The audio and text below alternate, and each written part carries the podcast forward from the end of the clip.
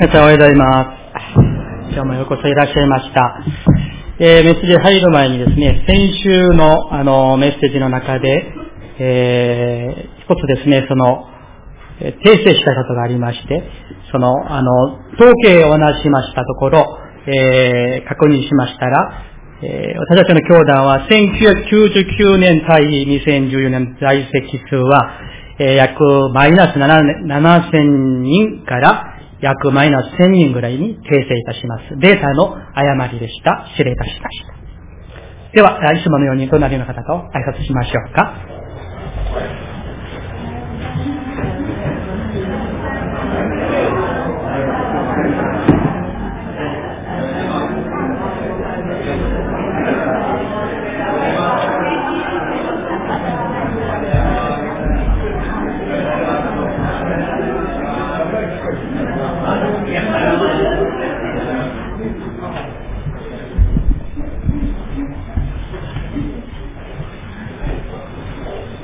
では一言お祈りいたします。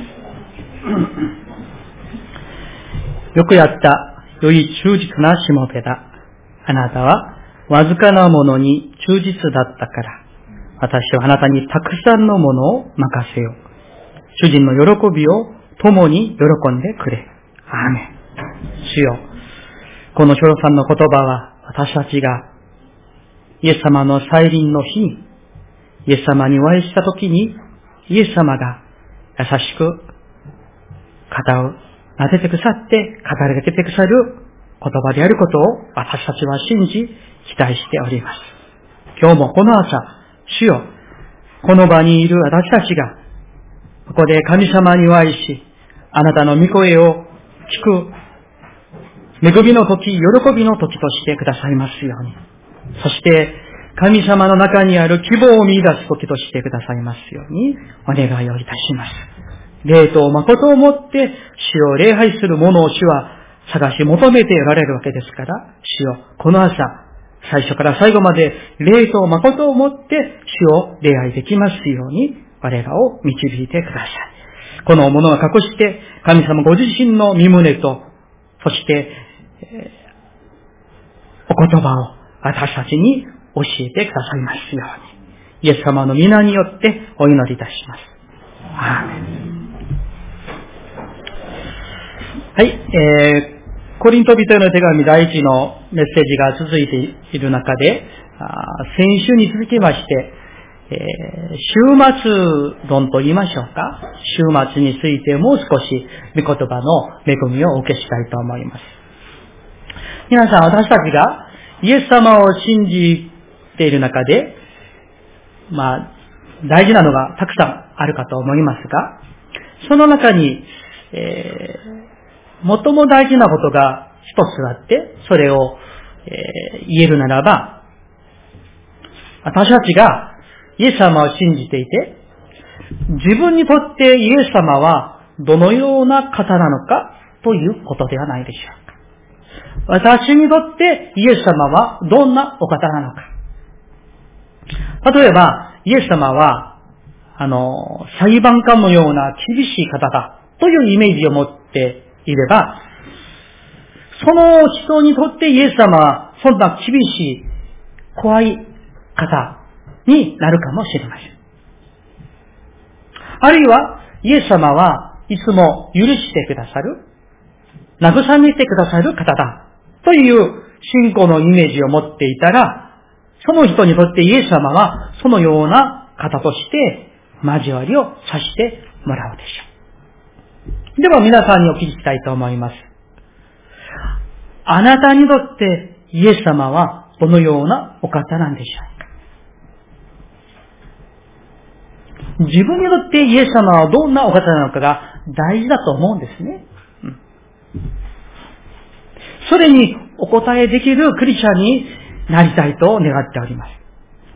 今日の、えー、いわゆるタラントの例え話のこの、えー、聖書は何度も皆さんがね、えー、お聞きになったことだと思いますが、今日の御言葉を、まあ、どの角度から、どの、あの、視点から見るかによって、いろんなメッセージがここから出てくると思いますけれども、この中で私たちは、イエス様が、特に再臨のあのイエス様が、どのようなお方なのかを私たちに教えている御言葉であります。イエス様は再びおいでになります。ところが、その時、再臨のイエス様がどんなお方なのかということが今日のポイントになります。まず第一、再臨のイエス様は私たちの労苦を褒めてくださる方です。今日の例えの話で、主人がしもべに相当な莫大なお金を預けて、長い間旅をしました。そして帰ってきて生産をしました。一人のしもべには5タラント、もう一人のしもべには2タラント、もう一人のしもべには1タラントをそれぞれ主人が預けました。そのお金の価値はですね、もうあの、ここで大事なのは、それがいくらなのかということではないんですけれども、まあちなみに言いますと、えー、このタラントが金のタラントなのか、銀のタラントなのかとちょっと違いますけれども、例えば、銀1タラントだったら、約20年分の賃金に当たります。金1タラントだったら、その15倍ですから、約300年分の賃金に当たる相当なお金になります。もう専門学的なお金を預けた。という素晴らしいものが神様から預けられたということであります。ところが主人が帰ってきて、生産をしました。その時に5タラント、それから2タラントを預かった2人のしもべは、主人が預けてくれたお金を持って一生懸命商売をして、そしてお金を儲けました。さあ、ところが皆さん、ここでちょっとね、その、御言葉の行間をちょっと見て、見ていきたいと思います。この5タラントと2タラント預かったしもべは、ね、今日の御言葉を見たら、すぐに出て、そして商売をした。そしてお金を儲かったとあります。皆さん、なぜこの5タラント、それから2タラント預かったしもべはこんなに一生懸命に商売をしたり、働いたんでしょうかなぜなんでしょうか、皆さん。それは主人が怖いからでしょうか商売をしないと怒られるからでしょうかクビになるからそれが怖くて一生懸命やったんでしょう直接に書かれていませんが、一タラントを預かった者の言葉から私たちは考えられることがあります。それは、5タラントを2タラント預かったしもべは、自分の主人は私たちが一生懸命商売して働くと、それを褒めてくださる。そして、もっと良いものを預けてくださるという主人だということを彼らは分かっていたから、喜んで商売をして、喜んで働きをしたのです。このしもべたちは、この時に雇われてお金が預けられたしもべではないでしょう。前からこの家の主人のしもべでした。だから、このしもべたちは自分たちの主人がどんな人柄のどんな主人なのかよく知っているはずなんですね。一生懸命働いたら褒めてくれて、認めてくれて、励ましてくれる良い主人であることを、この二人はよく知っていたのです。だからこの二人のしもべは、主人がお金を預けたら、もう旅を出て、すぐに出て、商売をしてお金を儲けたの。だから主人がですね、帰ってきてこの二人のしもべに何と言ったんでしょうか。21節をね、もう一度一緒に読みたいと思います。21節一緒に見ますね。3、はい。その主人は彼に言った。よくやった。良い忠実なしもべだ。あなたはわずかなものに忠実だったから、私はあなたにたくさんのものを任せよ。主人の喜びを共に喜んでくれ。アメ皆さん、このように、再臨のイエス様は、私たちを処罰するために、来る方というより、私たちが死のために、教会のために、神の国のために、あるいは兄弟姉妹のために、あるいはこの世の人々のためにやったことを、それを称賛するため、励ますのために来られる方、ということなんです。私たちは皆、必ず、いずれかイエス様の見舞いに立つ日が来ますね。そして、そのところは、今日のこの5タラント、2タラント預かったしもべが言われたように、私たちもイエス様から賞をもらうとこになるのです。よくやった良い忠実なしもべだ。あなたはわずかなものに忠実だったから、私はあなたにたくさんのものを任せよ。主人の喜びを共に喜んでくれというイエス様の褒め言葉を、イエス様から賞をもらう日が再臨の日なんです。今まで皆さんが、ある方は十数年、ある方は数十年の間、この99%がイエス様を信じない、信じないどころか反対するクリスチャンを馬鹿にするというようなこの社会、あるいは学校、あるいは家庭、仲間の間で、皆さんは今まで立派に信仰を守ってこられたわけです。イエス様を信じて来た日が長いかもしれませんが、時には嬉しい日もたくさんあったでしょう。しかし、イエス様のために、あるいは信仰のために、その信仰を守るために、涙流した日も多かったのではないでしょうか。特には馬鹿にされたこともあったかもしれない。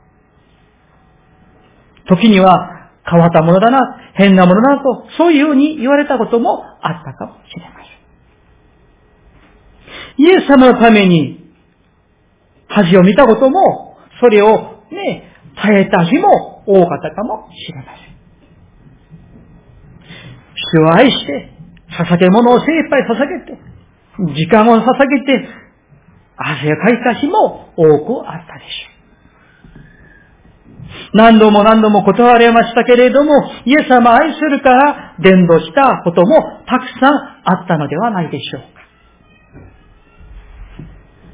皆さんが今まで、そしてこれからも、イエス様を愛してお仕えするその献身と涙と汗と、あるいは忍耐を主はすべてご存知であられる。そして、この世においても報いてくださるんですけれども、再臨の日には、私たちが今まで見たことも、受けたことも、もらったこともないような、もう想像を超えるような、あまりにも素晴らしくて、そっとするような賞を神様が用意して与えてくださるということであります。皆さん、信じますか？期待していらっしゃるでしょうか？最近、小天気と会で、伝道者の書の御言葉が終わって、書か書に入っていますけれども、伝道者の書の御言葉にですね、本当に私たちを励ましてくださる御言葉が一節あります。ちょっと開きたいと思います。旧約聖書、伝道者の書、第9章、7節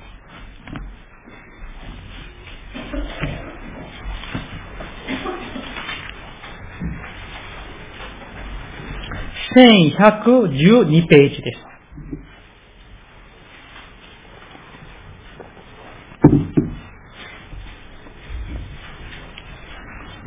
1112ページ、伝道者の書、9章、7節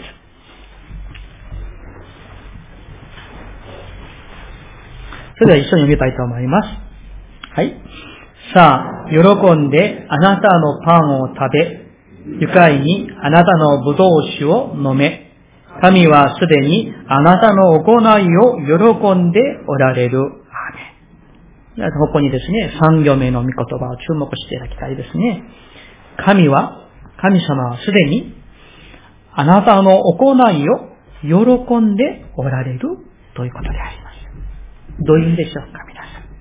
皆さんが今まで、イエス様を愛してしたすべての行いを、イエス様はすでに知っておられる。そして知っておられるだけではなく、その行いを喜んでおられるということなんです。なんと嬉しいことでしょうか、皆さん。ねこれは本当に嬉しいことではないでしょうか。この御言葉、この通りに受け止めていただきたいんです。主のために、教会のために、一人でも多くの人々を救いに導くたくて、導きたくて、した皆さんの愛の技を、その行いを、その献身を、その奉仕を、すでにイエス様は知っておられることなんです。そして、喜んでおられるんですね。神はすで、すでにですよ。すでに、あなたの行いを喜んでおられるということです。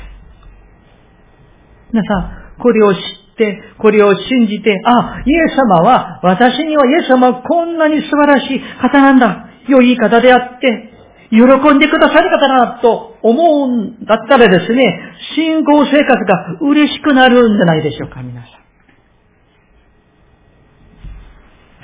喜んで喜んで、あ、イエス様が私のこと喜んでくださる。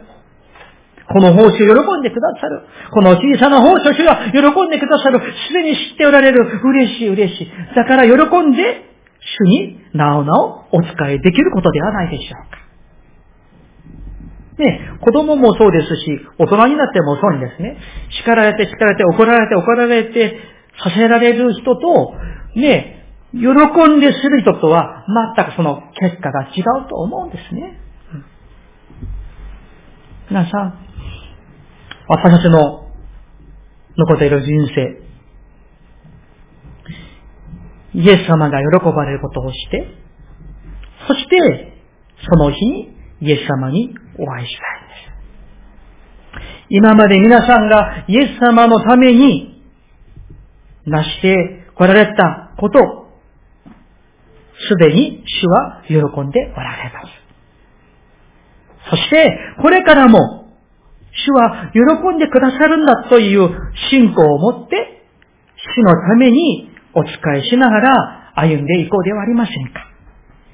そして、イエス様のために生きる、イエス様に喜ばれることをしながら、イエス様にお会いしたい。その場に立たせていただきたいと願っております。2番目、再臨のイエス様は、私たちがしたことに対して、したことを報いてくださる方です。報いてくださる方。今日のマタイの国書の御言葉に戻りますと、主人は、しもべたちにこう言いました。これはイエス様が私たちに語ってくださる言葉であります。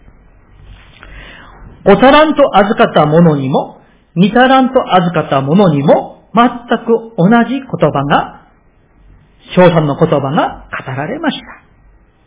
もう一度私が読みします。よくやった。良い忠実なしもべだ。あなたはわずかなものに忠実だったから、その次ですよ。私はあなたにたくさんのものを任せよう。主人の喜びを共に喜んでくれ、とあります。つまり、イエス様が皆さんの忠実さをご覧になって、そして、さらに多くのものを任せてくださる。これはですね、まあ、あの、簡単に言うならば、それイエス様が皆さんを、一人お一人お一人を、えー、何と言いましょうか、日本語で言うならば、道路者、パートナー、相棒として、そう思ってくださって、共にいたい。共に働きたい。共に歩みたいという意味なんです。愛してるから、信頼してるから、イエス様によって皆さんの奉仕が、献身がもう心強い、嬉しいからことなんです。皆さんそうでしょう。ね、例えば、誰々さんと一緒にいるのがちょっと気まずくて、あんまり嬉しくない。としたら一緒にいるのがちょっと嫌なんですね。ねところが、イエス様は私たちと共にいたいと。あなたは私の相棒だよ。パートナーなんだよ。一緒に働こうとしてくださるということなんです。それほど喜んでおられるの。あなたのこと、私たちのことを喜んでおられるということなんですね、皆さん。この言葉には、イエス様が私たちのことをどれだけね、喜んで信頼してくださるのかが、ここに実は記されている。イエス様が皆さんのことを信頼してくださっているんですよ。信頼してくださっている。うん。なんと感謝なことでしょうか。なんと感謝なことでしょうか。信仰というものは、あ、イエス様が私のことを喜んでおられる。私のことを信頼してくださる。うわ、嬉しい。だから、主のために生きようという、こんなね、信仰を持ちたい。一箇所聖書を開きたいと思います。新約の、えヨハネの目視録、22章、12節。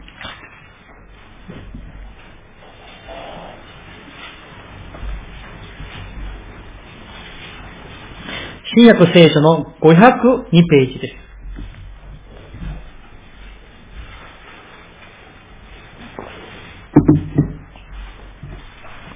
ヨハネの目視録、22章、12節、502ページ。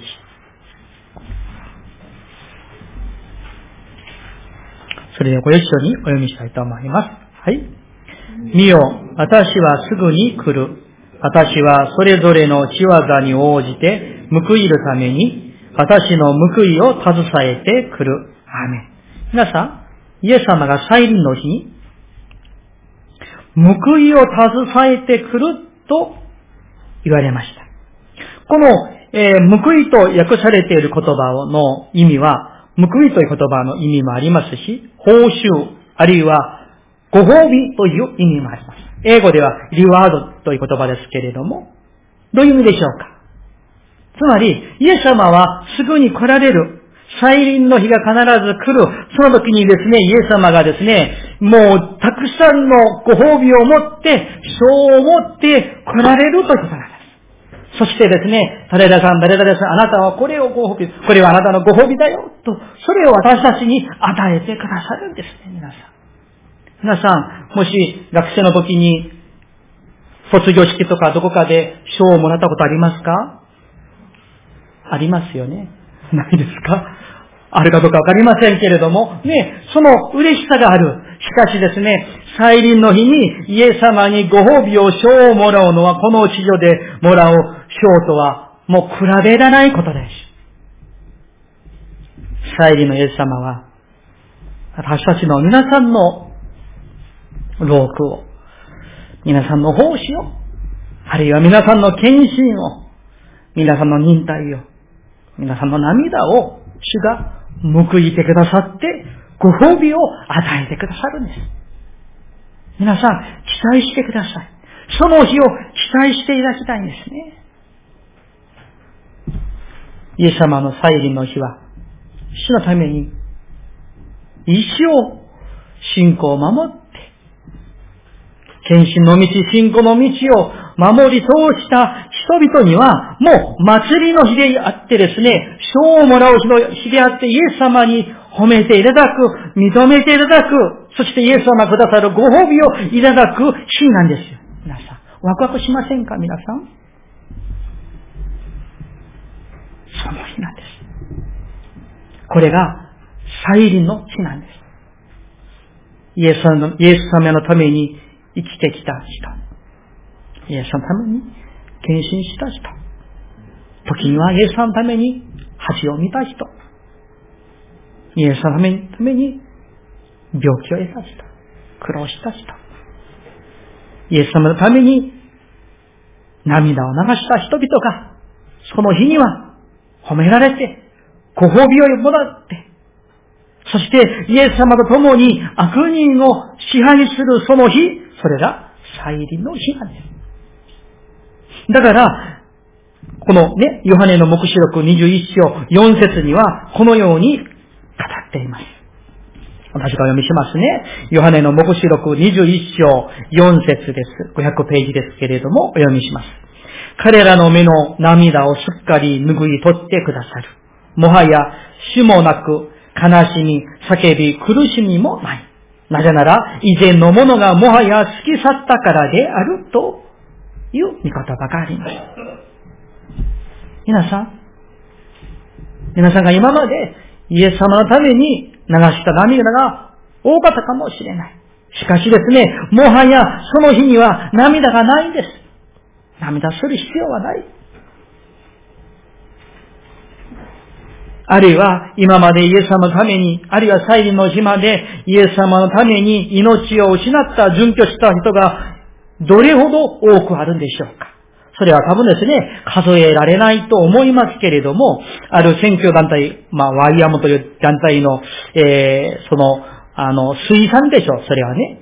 イエス様の意向から今まで全世界でイエス様のために準拠した人数は約1億人くらいはなるでしょうということでした。ほぼ日本人の人口ほどが2000年の間、イエス様のために命を失われた。しかし、その日はもはや死もありません。殉教もありません。あるいはイエス様のためにどれだけ悲しんで、どれだけ叫んで、どれだけ苦しんできたことでしょうか。しかし、もはやその日には悲しみも叫びも苦しみもありません。ありません。時には理解できなくって、イエス様の見前に伏して避けたことがたくさんあるかもしれない。主よ、なぜでしょうか？主よ、いつまででしょうか？と叫んだことがあったのではないでしょうか。しかし、再臨の日にはその叫びもないのです。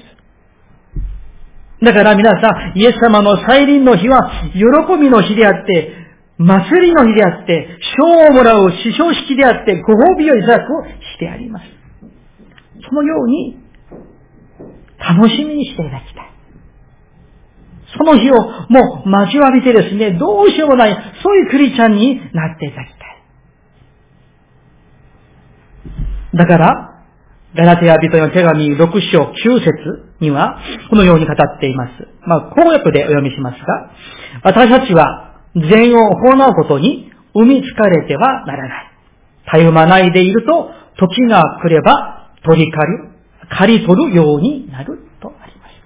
皆さん、そうなんです。だから、この地上で、たゆまないで、善を行って帰りましょう。時にはですね、生みつかれることもあるかもしれません。がっかりすることがあるかもしれません。こんなにまでしたのに、と。しかし、聖書は善を行うことに生みつかれてはならないと言います。たゆまないでいると、時が来れば、刈り取るようになる。皆さんが、ね、巻いた善の、その種が、必ず実になって、多くの実になって、それを刈り取る日が必ず来るということなんです。このようにですね、聖書は私たちに希望のメッセージを語っているんですね。だから皆さん、この地上で、私たちは、主を愛して、人を愛して、善を行ってまいりましょう。イエス様は、私たちのロークを知っておられる。優しいお方です。そして、そのロープを必ず報いてくださるお方で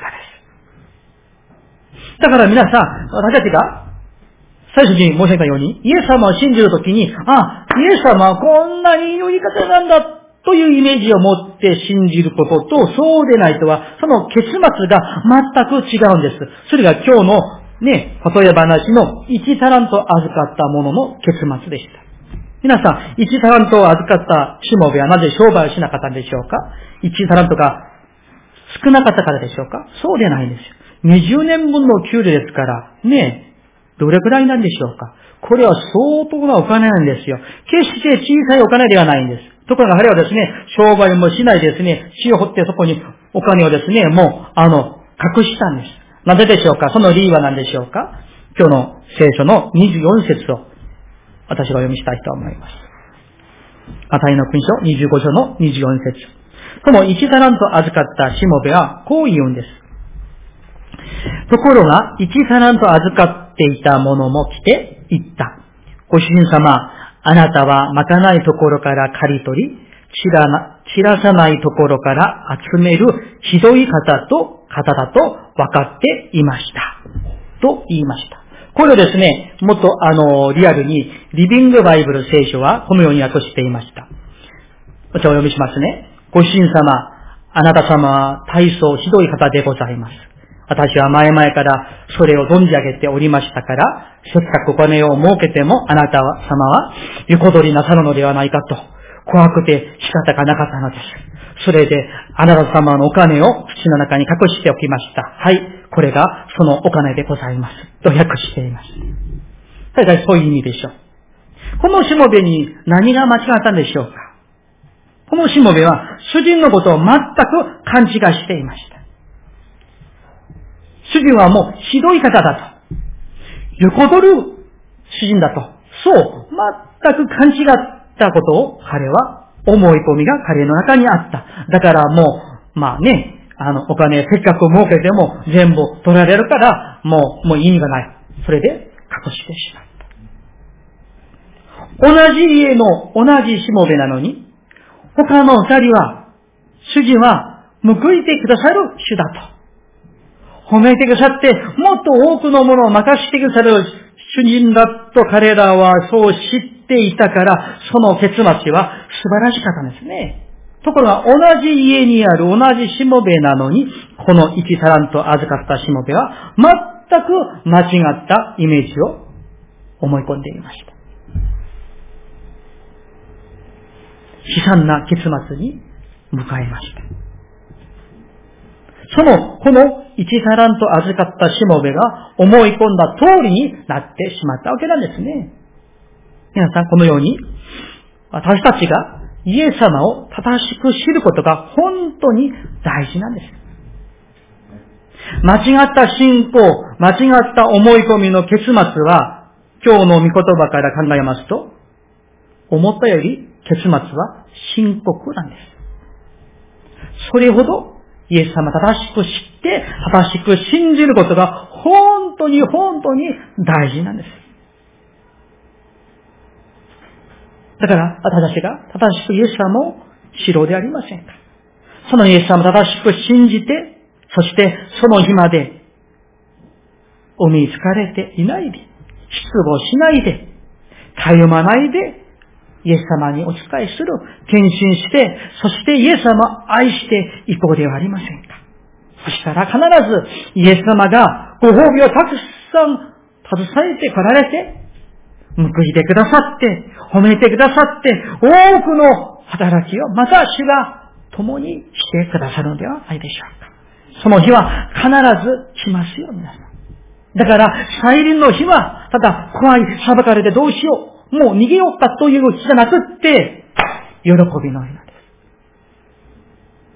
フェスティバルです。賞をもらう日なんです、皆さん。ですから、私みんなが、イエス様の再臨の日に、イエス様に大きな大きなご褒美をいただくことを期待しつつ、イエス様と、教会と、兄弟姉妹を、またこの世を愛して、使えていこうではありませんか。お祈りいたしましょう。